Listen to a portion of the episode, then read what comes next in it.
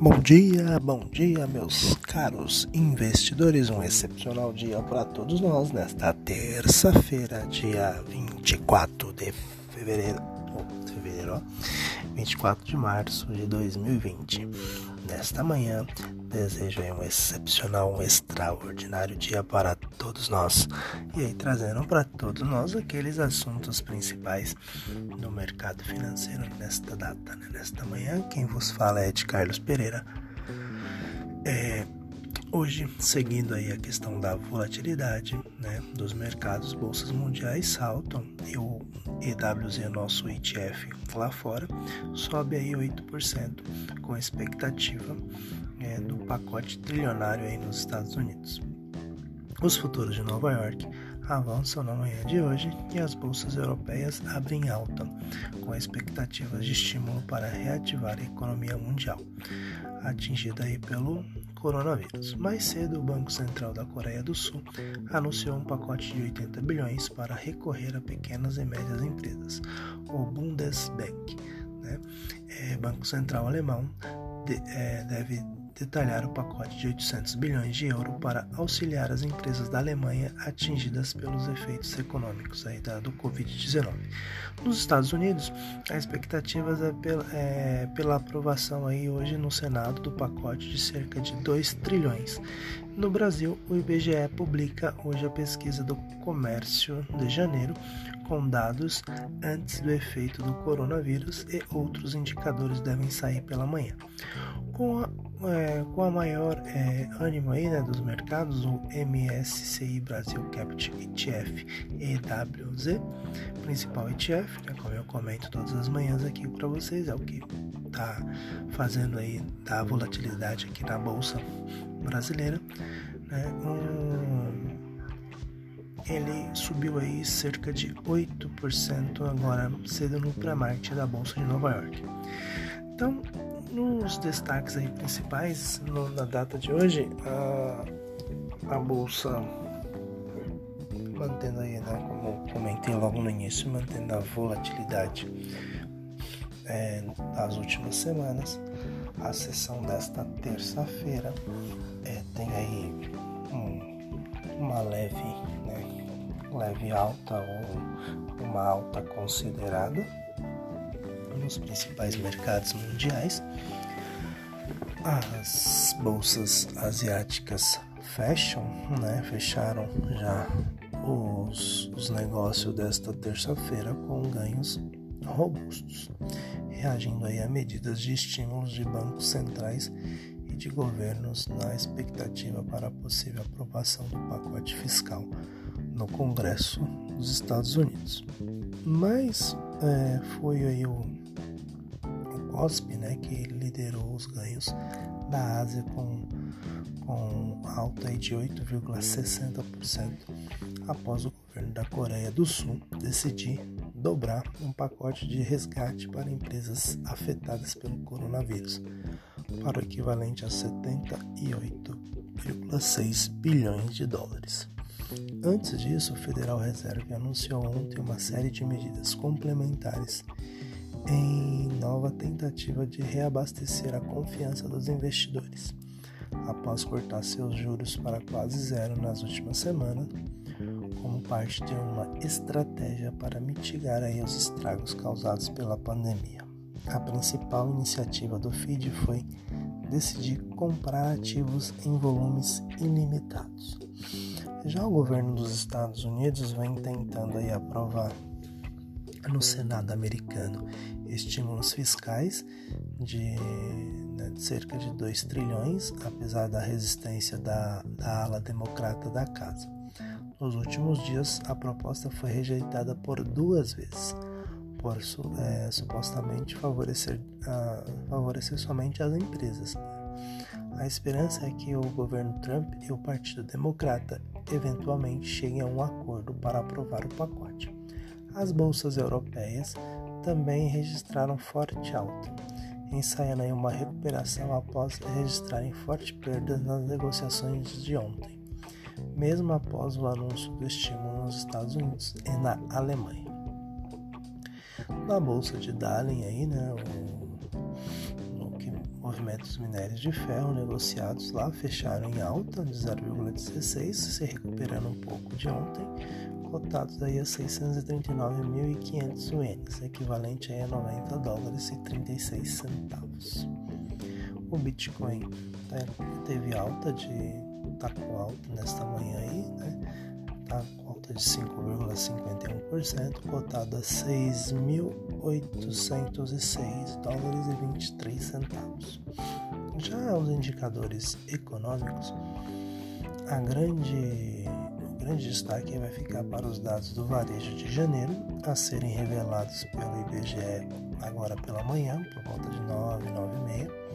As vendas devem ter tido alta de 2,5 em janeiro na base anual, segundo estimativa mediana em pesquisa Bloomberg, quase a mesma da medição anterior de 2,6%. Nos Estados Unidos, por volta das 10h45, a atenção vai ficar voltada para o PMI, né, manufatura do, do marketing de março, das preliminares, e às 11 horas para os dados de venda de casas novas de fevereiro. A marketing já divulgou hoje o índice composto, né, o PMI da zona do euro, em março e os dados vieram muito negativos, com, a, com uma leitura de 31,4, muito abaixo dos 51,6 né, de fevereiro, e a pior desde 1998, quando a pesquisa começou a, a ser feita. Ah, já indo na questão de política, né, após várias tentativas, o presidente Jair Bolsonaro recusou, é, recuou e o Diário é, Oficial da União publicou na noite de ontem a MP do Trabalho, sem o trecho que suspendia o pagamento de salário por quatro meses, informa o jornal Estado de São Paulo. Segundo o ministro ministro da Economia Paulo Guedes, a MP saiu mais cedo com um erro de digitação e o governo é, jamais cogitou suspender pagamentos de salário por causa da epidemia do coronavírus. Agora aqui no estado de São Paulo, para quem está né, aqui dentro de São Paulo, é, aqui o estado está totalmente em quarentena né, começa a valer a partir de hoje o decreto do governador João Dória, do PSDB, que determina o fechamento de todas as, as, todas as atividades comerciais não essenciais por período de 15 dias. Então começa a contar a partir de hoje, né, a quarentena de 15 dias. A medida tem validade até 7 de abril né, e afetará o cotidiano de 44 milhões de pessoas, ou 20% da população brasileira, que vivem nos 645 municípios do estado de São Paulo. A medida é uma tentativa de conseguir deter a propagação da epidemia, que até a noite de ontem já havia é, contaminado 1.891 pessoas e já tinha levado a óbito 34 no Brasil. No total de casos brasileiros do coronavírus, São Paulo tem quase a metade, 745 casos e 30 mortes do total de 34 mortos. Né? No noticiário corporativo, né, em destaque no radar corporativo estão ainda os efeitos do, do vírus nas operações das empresas. Né? Aí temos aí a, a VEG, ela reduziu uh, temporariamente para 50% os funcionários é, presenciais em Santa Catarina. A CIA Erig é, vai fechar todas as lojas físicas, aí acompanhando a, a mesma, né, a mesma lógica das Casas Bahia, das lojas é, Marisa. Então a Erig também vai fechar todas as lojas é, por tempo indeterminado, enquanto a Ambev retirou a projeção do EBITDA no primeiro trimestre de 2020 e outras expectativas de 2020 também. É, já a Miley é, Metal Leve né, decidiu adotar férias coletivas ou seletivas em todas as fábricas no Brasil. A CVC é, vai reduzir aí a, a, jornada e o salário da diretoria em 50% a partir do mês que vem, né? A partir de abril. A construtora e incorporadora Maura do Beux Engenharia, uma das maiores do Nordeste, publicou ontem uma prévia dos resultados do quarto trimestre de 2019 e do ano passado inteiro. A empresa obteve uma expansão de 1,2% no valor geral das vendas, o VGV, dos lançamentos para 282 milhões, com dois empreendimentos em Salvador, Bahia e dois em Recife. Bom, essas informações aí foram tiradas da Agência do Estado. É, basicamente assim, hoje em questão de bolsa de valores, né, para vocês que são os nossos ouvintes investidores, a nossa B3 aqui deve ter um, alguns ganhos aí né, na, no índice Ibovespa devido aí aos pacotes que estão sendo aprovados pelo mundo afora. Na questão da quarentena, começa a valer hoje aí a questão do, do decreto do João Dória para conter a propagação do vírus, como eu sempre venho falando, na verdade, a questão aqui maior é que o nosso sistema de saúde não entre num colapso, né? para que possamos aí, caso as, aqueles que venham ser infectados tenham como ser atendidos. Porque se entrar num colapso igual aconteceu na Itália e na Espanha, infelizmente nós não teremos capacidade de atender né, a grande maioria aí, que na verdade são aqueles que mais necessitam, que serão os idosos, porque eles é, não têm condições né, respiratórias para de repente suprir é, as deficiências que o vírus provoca no, na questão de, do aparelho respiratório. Então, é basicamente isso aí o nosso, nosso bate-papo de hoje. Vamos ficar aí na expectativa dos nossos nossos é, dos nossos ações, dos nossos papéis aqui, né, para que eles é, comecem aí a se valorizar, bem como a bolsa também e todo o mercado comece a montar estratégias para que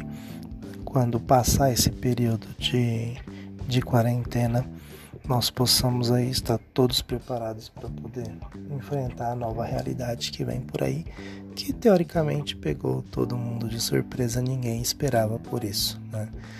É, num podcast que eu comentei, é hora de arrumar a casa após uma festa de cinco dias aí.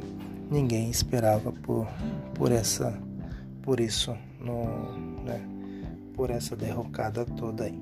Mas agora é o momento de estar totalmente alinhado aí com os com a governança das empresas e montar, né, cada vez mais aí, montando a sua carteira pouco a pouco para que você possa é, ter ganhos bem expressivos ao longo dos próximos anos, como desde o início a gente vem falando aí, montar uma carteira pensando nos seus próximos, na sua próxima década e a década começou agora.